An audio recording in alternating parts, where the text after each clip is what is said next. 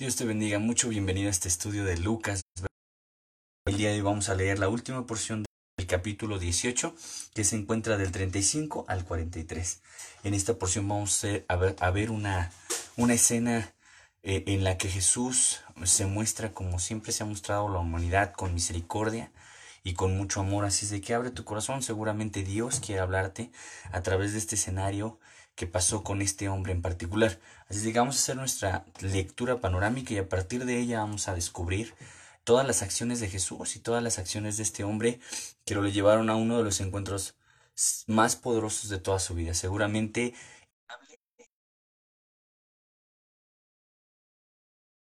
la palabra de Dios aconteció que acercándose Jesús a Jericó, un ciego estaba sentado junto al camino mendigando y al oír la multitud que pasaba preguntó qué era aquello.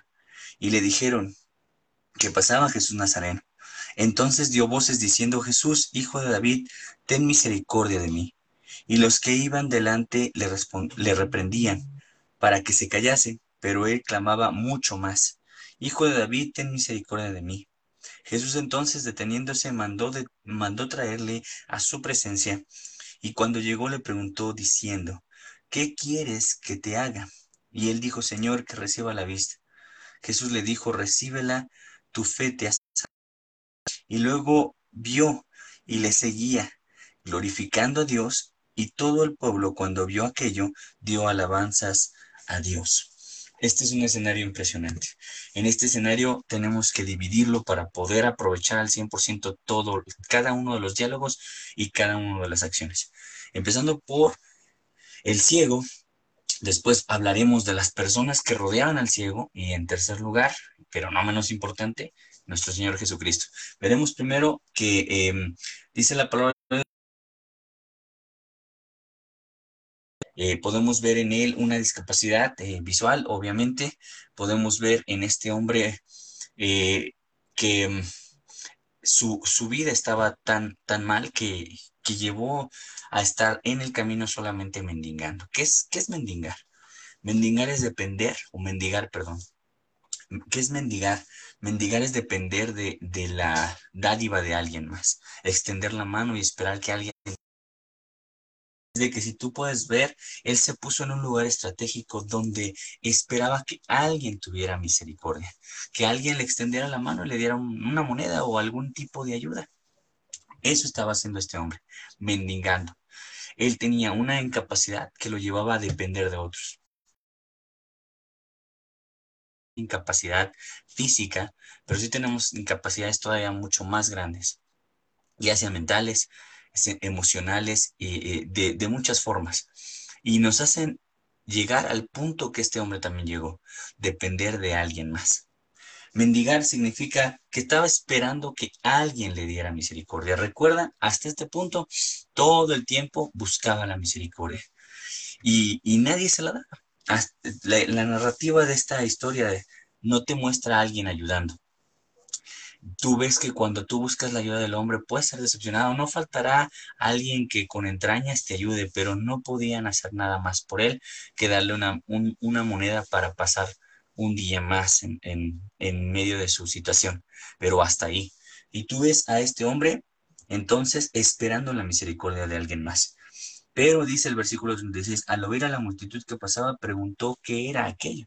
Seguramente había un alboroto. Recuerda que para este entonces Jesús ya, ya ocasionaba mm, revolución, ya, ya se escuchaba que cuando Jesús llegaba a un lugar causaba ahí revolución. Entonces, él notó algo inusual, seguramente eh, escuchó algo inusual y entonces indagó, ¿qué, ¿qué, es lo que está pasando? Y le dijeron que pasaba Jesús Nazareno. Entonces él dio voces diciendo, Jesús, Jesús, eh, hijo de David, ten misericordia de mí. Entonces podemos, podemos decir que este hombre ya lo conocía de oídas, ¿verdad? Todo, seguramente he escuchado ya testimonio de Jesús porque cuando escucha, es Jesús, Eh, pudo haber escuchado otro nombre, pero ese nombre ya lo había escuchado antes. Seguramente ya había recibido el testimonio de Jesús y fue suficiente lo que había escuchado de Jesús. No había visto, obviamente, lo que hacía Jesús, pero escuchaba que Jesús había hecho grandes milagros en otras ciudades. Seguramente llegó a sus oídos todo el testimonio que Jesús estaba llevando hacia muchos lugares de lo que Él es, de lo que Él estaba haciendo y de quién era Él. Entonces, él sin duda comenzó a gritar algo importantísimo. Entonces, lo que podemos decir en el versículo 37 y parte del 38 es que a este ciego le bastó, le bastó escuchar de Jesús para tener una fe absoluta en él. Dice su palabra que la fe viene por el oír, el oír la palabra de Dios. Eh, eh, su palabra también dice, bienaventurados los que sin ver creen. Y la palabra de Dios nos llena de, todo aquello que Dios ha hecho y hará. Y Dios quiere que nosotros podamos escuchar su palabra y, que sea suficiente para despertar una fe absoluta, para seguirle, para creerle. Ese es el caso de este hombre ciego. El caso de este hombre ciego es que le bastó lo que escuchó de Jesús para creer que él era el hijo de David. Ahora, dice la palabra de Dios que entonces empezó a dar voces diciendo, Hijo David, ten misericordia de mí. Empezamos viendo a un ciego mendigando, esperando la misericordia de alguien más, extendiendo la mano, un mendigo hacía eso, extendía la mano a ver quién le daba misericordia. Pero otra vez pide misericordia, pero esta vez no a cualquiera. Da voces diciendo, ten misericordia de mi hijo David, y el versículo 39 dice que los que iban delante le reprendían para que se callase. Pero él clamaba mucho más y decía, hijo de David, ten misericordia de mí. Entonces, tú puedes ver a este ciego eh, gritando una expresión interesante. Aquí, si tú y yo encontramos una persona mendigando en las calles y empieza a gritar, a lo mejor nos causa extrañez o no sé, lo veamos como un tipo raro simplemente, pero él no estaba gritando cualquier cosa. Él decía, hijo de David. Para ellos sabían con claridad que esa expresión solo se le podía atañir al Mesías, a aquel redentor esperado por Israel. Entonces, obviamente le decían, cállate, estás blasfemando, solamente es Jesús, ¿no? El, el que hace trucos de magia, el que hace milagros. Pero él tenía una certeza, hijo de David, ten misericordia de mí. Cuando tú clamas a la persona correcta, pidiendo lo que tú sabes que Él no, no niega, entonces vas a recibir grandes, grandes resultados. Vas a recibir la sorpresa de la respuesta de Dios, porque recuerda que el Señor es tardo para la ira, pero es pronto en misericordia. Él nunca te va a negar su misericordia. Él está esperando que tú se la pidas porque Él es grande en misericordia. Él es bueno, muy bueno. Él no guarda resentimientos ni rencores, ni, ni, ni es aprensivo, eh, ni hace que la, su misericordia sea difícil para el hombre. Todo lo contrario, solo espera que alguien reconozca que de él puedes recibir misericordia. Entonces lo vuelve a gritar con, con mucha fuerza y, y, recuerda que Jesús es el que se detiene. Él es el que vea, él, él es el que escucha, el que, el algo diferente, se, se detiene y le pregunta, ¿qué quieres que haga contigo? Y él le dijo, que reciba la vista. Jesús le dice, pues por tu fe. Ahora, en el versículo 43, recuerda que ahorita solamente estamos resaltando eh, a, este hombre ciego, dice que él recibe la vista y en el 43 su vida finaliza diciendo, luego vio y le seguía, coma, glorificando a Dios y todo el pueblo, coma, cuando vio aquello, dio alabanza a Dios. Te pongo las, las comas porque quiero ver cómo, cómo la Biblia está separada. Él recibió un milagro porque vio, pero después dice, le seguía. Eh, Jesús no anduvo atrás de él, él anduvo atrás de Jesús y creo que esa es la enseñanza más importante que se nos tiene que quedar grabado.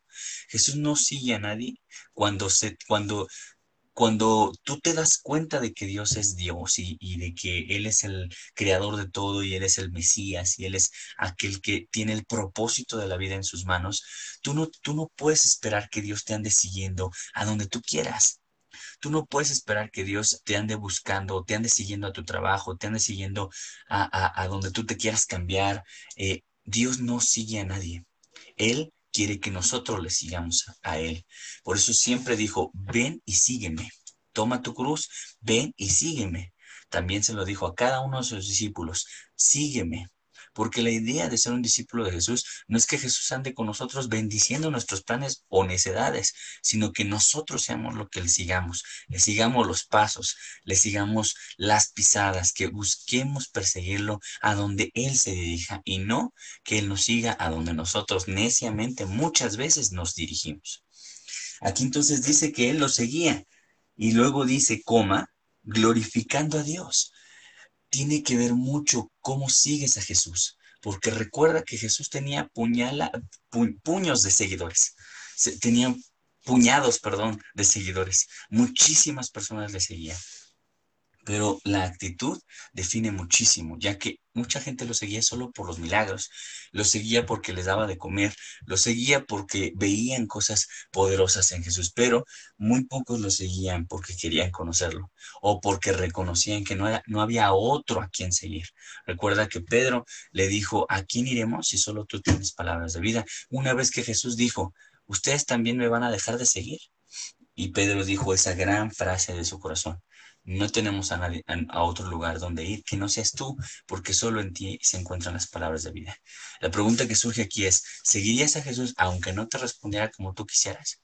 ¿Seguirías a Jesús aunque no, no vieras eh, el espectáculo que tú esperas? ¿Seguirías a Jesús por el solo hecho de ser Dios, el poseedor del rumbo y del propósito de, de la tierra? ¿Seguirías a Jesús? Estoy seguro que tu respuesta inmediata sería sí, pero eso requiere mucha fe, requiere, requiere tener la conciencia de que seguimos a Cristo no por lo que nos da o lo que no nos da, seguimos a Cristo por, por ser Cristo. Seguimos a Cristo porque el común denominador de los hombres grandes de fe es que descubrieron, encontraron, se dieron cuenta de que Jesús es Dios y que no hay otro a quien seguir, que solo Él tiene el rumbo. Por eso Jesús dejó bien marcado su ministerio. Yo soy el camino, la verdad y la vida. Si seguimos a Jesús, porque Él es el camino que conduce al Padre, la verdad que nos revela al Padre y la vida que Dios nos ofrece. Esa es la sencilla razón por la que, bueno, más que sencilla, poderosa razón por la cual seguir a Jesús, mucho más allá de lo que pueda hacer por nosotros. Él le seguía y daba gloria a Dios. Así de que la manera en la que él seguía a Jesús era dando gloria al nombre de Dios, alabanza. Él, él no perdió el tiempo en glorificar a Dios, bien, a atribuir a Dios todo este milagro. Y dice todo el pueblo cuando vio aquello, dio alabanzas a Dios. Tu vida, tu vida puede darle gloria a Dios. Cuando te ven a ti y ven un milagro en tu vida, la gente se da cuenta. La gente lo puede ver. Porque si tú eras un gruñón, eras un iracundo, eras un grosero, eras un tranza, eras un mentiroso, eras lo que eras, pero tuviste verdaderamente un encuentro con Dios, todos van a glorificar, porque van a decir, de verdad, Dios tuvo que haber sido, porque Él era así y siempre fue así, y era una persona así, ¿no? Y, y, tú sabes cómo, cómo eras o cómo eres, pero yo te aseguro que con un encuentro con Jesús las cosas van a cambiar rotundamente, tan visible como un hombre ciego reciba la vista, también como un hombre que, piensa de una manera obscura, de una manera irritable, de una manera negativa, a una persona que empieza a ver en él y, reflejarlo en su rostro pensamientos muy diferentes. Entonces, ahora, ¿qué te parece si echamos un vistazo rapidísimo a la gente que rodeaba este cielo? Para aprender totalmente de cada versículo. Dice la palabra de Dios que, que estos hombres, en primer lugar, dice que, que, si el hombre estaba buscando misericordia, pues no la habían encontrado, al menos en ese día. Nadie le había extendido la mano para ayudar. Pero en cuanto escucha esto, él da gloria, él empieza a decir, Jesús hijo de David. Y lo primero que hizo la gente es callar. Lo intentaba acallar. Y a veces, muchas veces la gente nos hace callar, nos silencia, nos busca eh, eh, censurar respecto a la fe vas, a escuchar personas y tristemente de tu familia, personas cercanas a ti que cuando te escuchen hablar de Cristo, vas a recibir la misma reprimenda que recibió el ciego, porque buscan callarte.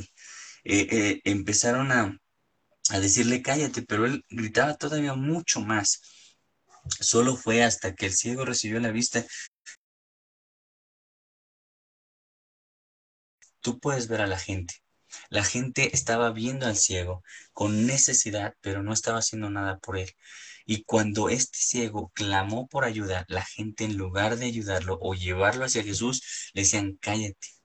No, no, no, porque te das cuenta que cuando le pregunta el ciego a la gente, ¿qué está pasando? Ellos, es Jesús, o sea, conocían a Jesús. Seguramente también conocían lo que el ciego conocía, el poder de Jesús, el testimonio de Jesús, la fama de Jesús. Y, si sabían que Jesús eh, daba vista a los ciegos, resucitaba, eh, libertaba a endemoniados, ¿por qué no dijeron, ah, es el momento? Vamos a ayudarlo, vamos a llevarlo hasta Jesús, porque todos conocemos el testimonio de Jesús, de lo que puede hacer. Pero uno, se negaron a ayudarlo de su propia mano. Dos, sabían quién era Jesús y aún así no llevaron a este ciego ante la presencia de Jesús. Muchas veces nosotros, como cristianos o como gente de fe, conocemos a Jesús y su capacidad, pero no somos para llevar a la gente que necesita tanto de Jesús a Jesús. A veces solamente nos quedamos mirando y a veces incluso los acallamos y pensamos que no sé en qué estaban pensando en ese momento los, los que estaban en ese escenario, el por qué querían acallarlo, tal vez porque para ellos era una blasfemia llamarlo hijo de David, porque no lo veían como el Mesías, lo veían como un profeta. Recuerda cuando Jesús hace ese sondeo de quién dice la gente que soy, empezaron a decir, pues un profeta, algunos dicen que es Elías resucitado o Juan resucitado. Eh, eh, la gente hablaba eso. Cuando daba testimonio de Jesús, seguramente decían, sí, Jesús sana, sí, sí, Jesús resucita, sí, Jesús ha hecho esto y esto y otro. Pero ¿quién es Jesús? Pues algún profeta.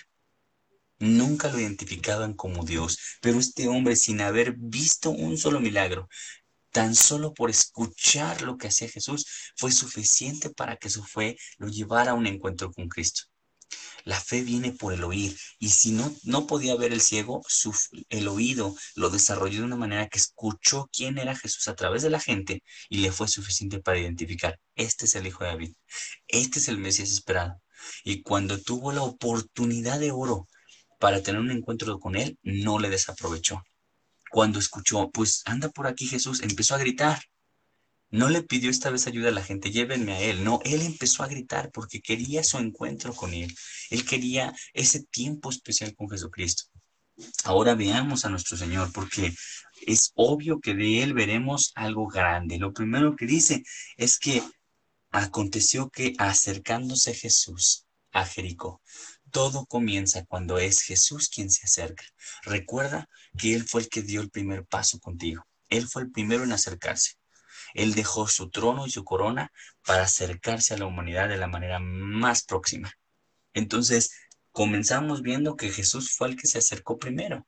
Si Jesús no se hubiera acercado a Jericó, ese encuentro no se hubiera dado. Si Jesús no se hubiera acercado a la tierra, nuestra redención no se hubiera dado. Pero Jesús lo hizo. Jesús siempre da el primer paso para que tú y yo demos nuestro paso y podamos tener esos gloriosos encuentros porque Dios no forza una relación y menos forza un encuentro. Él da el primer paso, Él se acerca primero, pero espera que tú te acerques al siguiente paso. Recuerda la historia del hijo pródigo. El hijo pródigo se acercó y luego el padre se acercó. Entonces el encuentro se da cuando dos se acercan no puede darse de una manera. Cuando uno se queda ahí y el otro se, acerca, a eso se le llama un contacto, ¿no? De una persona que lo desea, se aproxima a la otra, pero no es un encuentro. El encuentro se da cuando los dos eh, eh, quitan distancia entre ellos. Y eso fue Jesús. Jesús dio el primer paso. Jesús se acercó primero. Y dice la palabra de Dios que eh, fue Jesús. Jesús entonces diciéndole deteniéndose primero. Primero Jesús dice, versículo 40, Jesús entonces deteniéndose mandó traerle a su presencia. Jesús se detuvo, no se pasó de largo. La gente lo veía. Recuerda que este, este ciego estaba mendigando junto al camino. ¿Qué significa? Esperando la misericordia de alguien. Entonces, la gente pasaba y no lo ayudaba, pero cuando Jesús pasó, él sí se detuvo. Él sí es, él él es así es alguien que va a ver tu necesidad y no se va a pasar de largo. Es alguien que va a ver lo que tú necesitas y por lo que estás triste, Él no es indiferente con tus emociones y Él no es indiferente con lo que tú necesitas y piensas. Así de que Él se va, a, detener toda vez que clames. Se detiene, dice, y manda a traerle a su presencia. Eso es el deseo de Dios, que tú estés frente a Él.